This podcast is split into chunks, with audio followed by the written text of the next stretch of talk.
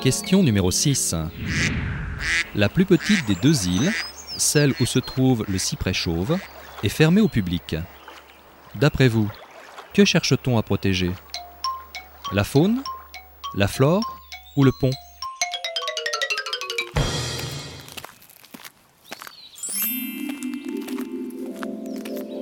Prenez maintenant la rue de la Garenne jusqu'à l'avenue Gabriel Péry. Traversez et suivez la voie de la vallée de la Bièvre sur votre droite.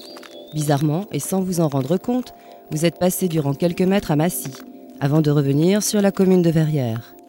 Ne vous en laissez pas compter et prenez soin de rester sur le chemin de terre, parallèle à la piste cyclable. Avancez jusqu'au petit pont de pierre, à une centaine de mètres devant vous.